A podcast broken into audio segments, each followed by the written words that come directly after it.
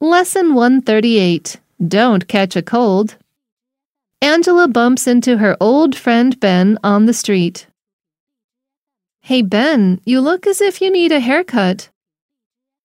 Yeah, I will be wearing pigtails soon if I don't get my hair cut.